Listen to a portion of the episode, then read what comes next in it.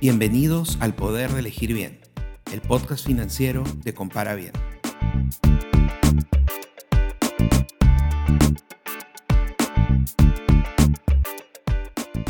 Todos buscamos alcanzar paz en nuestras vidas.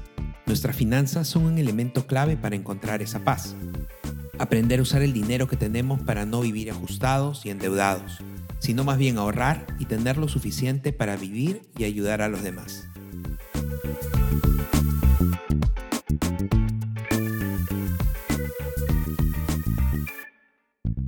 Soy Alfredo Ramírez y en este episodio revisaremos algunos hábitos sencillos para encontrar esa paz financiera.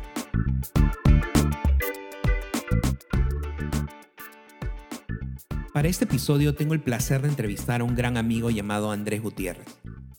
Él es conferencista internacional y experto en el tema de finanzas personales en Estados Unidos. Además, Andrés fue uno de los primeros colaboradores de Compara Bien, escribiendo frecuentemente en nuestro blog. Bienvenido Andrés. El ahorro es un hábito clave para tener unas finanzas sanas. ¿Por qué es tan importante el ahorro para alcanzar la paz financiera? El ahorro es muy importante por dos razones. Primero que todo, el cuando no hay ahorro, significa que tú estás viviendo en ruina. Significa que estás viviendo, tienes una vida difícil, estás viviendo una vida complicada. Eres una persona que vive de mes a mes. Pero cuando hay un ahorro, básicamente tú has dejado la pobreza atrás. No tiene nada que ver con lo que ganas, no tiene nada que ver con el, el nivel de educación que tengas, porque hay personas que tienen un sueldo mucho menor que otros y por porcentaje tiene un ahorro mayor que alguien que pueda ganar 10 veces lo que esta persona gana. Entonces el ahorro es básicamente una medida para saber si tú estás viviendo, tienes una vida tranquila o tienes una vida de ruina. Y segundo, el ahorro es muy importante por la estabilidad que trae tu hogar y el crecimiento.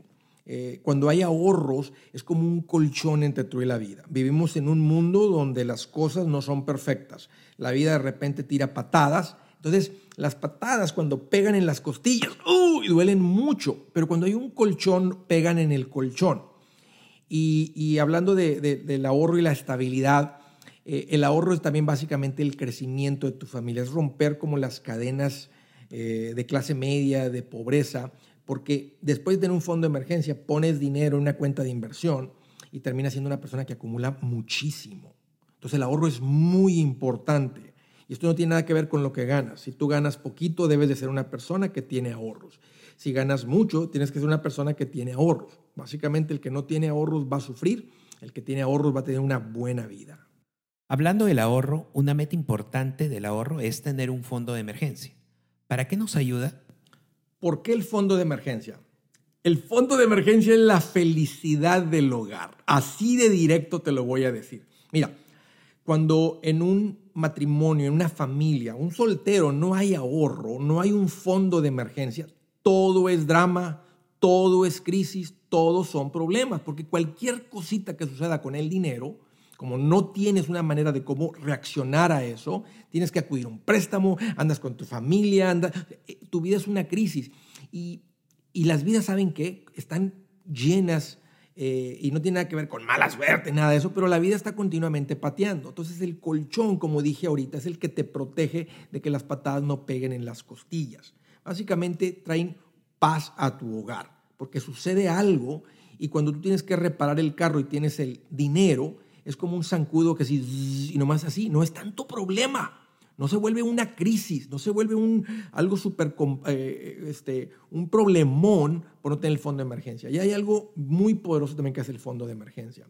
El fondo de emergencia hace que el matrimonio se ponga más jugoso y sabroso para los casados. La mujer tiene un instinto protector que cuando no hay dinero en la casa siente que el hogar, sus hijos están desprotegidos. Entonces la mujer, ese instinto de, de mamá osa, hace que se le salgan los colmillos, se pone peluda la mujer, se pone brava la mujer. Pero cuando tú tienes un fondo de emergencia, ella se siente protegida, el hombre se siente que está proveyendo, el matrimonio opera como debe de ser un matrimonio, aunque estén trabajando los dos.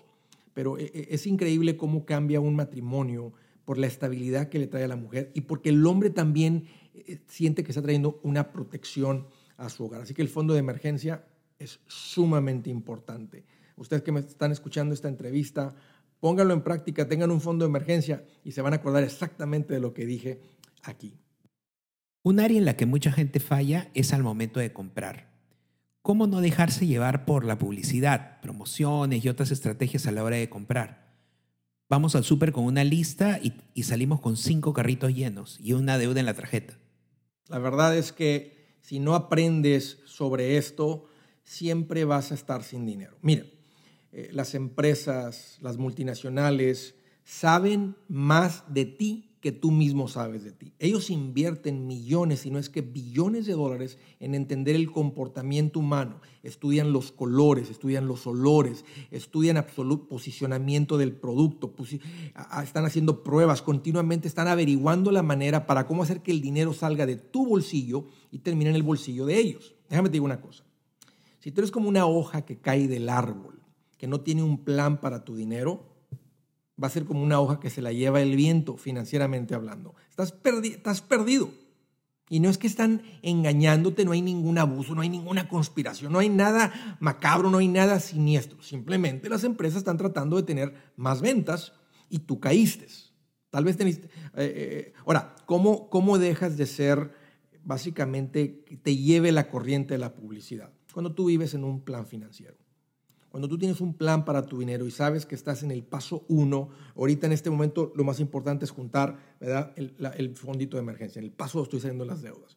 Estoy viviendo con un presupuesto. Si en mi presupuesto hay dinero para comprarme ropa en este momento, compro la ropa. Si no, no tengo nada que ir a hacer a la tienda porque no tengo dinero para comprar ropa. Entonces ya cuando tú decides por adelantado si hay dinero para la compra de ese, de ese artículo, de ese juguete, de esa cosa, si tienes el dinero lo compras. Si no tienes el dinero, como una persona madura, un adulto maduro que toma decisiones como un adulto maduro, simplemente dice, en este momento no tenemos el dinero, pero tal vez el próximo sí lo tenemos. Y ahora eres tú decidiendo cuándo sale dinero de tu bolsillo, en vez de simplemente ser como una hoja que se la lleva el viento, donde ellos se meten a tu bolsillo y hacen una transferencia monetaria de tu cuenta a la de ellos. ¿Y qué sobre esas cosas que queremos comprar ahora y no tenemos el dinero? ¿Vale la pena endeudarse aun si la oferta es irresistible?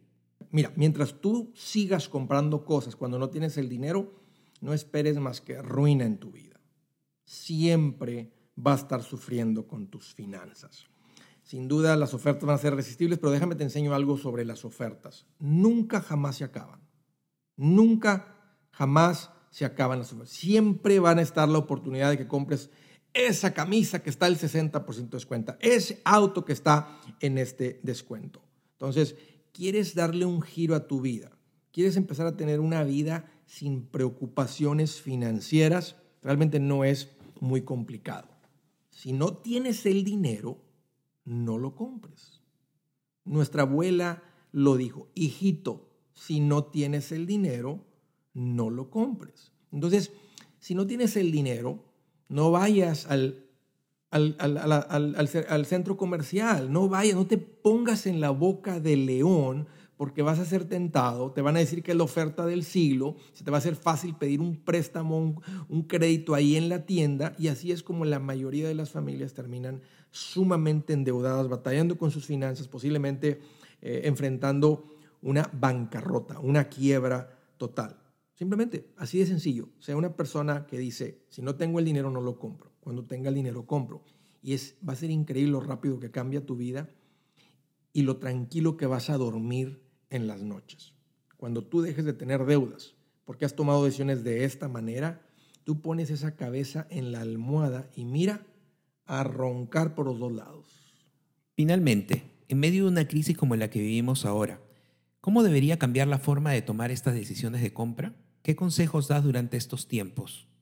Bueno, primero que todo llegó la cuarentena, nos encerraron y date cuenta que puedes vivir con mucho menos de lo que vivías antes. Si tú eres una de las personas que, te tuviste, que tuviste que encerrar, entonces ya te diste cuenta que puedes vivir hasta sin cortes de cabello, aunque pareces micrófono, pero creo que nos vino a enseñar la cuarentena que podemos vivir con mucho menos. Eh, ¿Cómo se debe tomar las decisiones de compra en estos momentos? Bueno, de la misma manera como mencioné ahorita en el, en el tema anterior tú le dices al dinero qué hacer. El dinero solamente sale de tu bolsillo cuando tú le ordenas. Y esto es una perspectiva muy importante que si la entienden, que si la adaptan, si la adoptan, eh, su vida va a cambiar porque no estamos siendo no nos dejamos llevar por un capricho, por un antojo. Todos los tenemos. No pienses que yo no. Por favor, no pienses que yo soy un robot aquí que no se me antojan las cosas. Pero como yo ya he vivido de las dos maneras, en ruina, batallando, en crisis, y ahora vivo en paz financiera, yo no vuelvo a dar pasos que me lleven a esa vida que ya sé cómo es. Entonces, no hay nada que tú me puedas ofrecer, nada que me puedas descontar, que a mí me hace tomar una decisión fuera eh, de un plan financiero. Y un plan financiero suena como complicado pero tener un presupuesto donde decidimos qué es lo que estamos, cómo vamos a gastar el dinero. Hay un plan financiero que dice, hemos levantado la mirada y queremos tener una vida tranquila, queremos estar creciendo financieramente y eso es más importante que cualquier capricho. Entonces, eso es lo que dirige nuestra toma de decisiones en cuanto a las compras. En el presupuesto debe de haber dinero para las vacaciones, debe de haber dinero para los juguetes, debe haber dinero para los regalos de Navidad, para los regalos de cumpleaños. Entonces, cuando viene un cumpleaños de alguien, como tú ya decidiste que hay dinero para eso, aprovechas la oferta y haces la compra. Pero si no tienes el dinero, nomás le mandas un abrazo, un happy birthday y listo.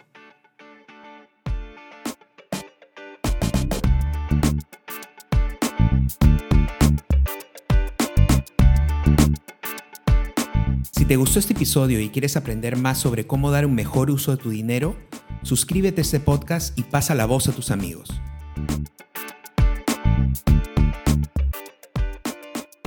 Recuerda que en Compara Bien podrás encontrar todo lo que necesitas para escoger préstamos, tarjetas, cuentas de ahorros y seguros.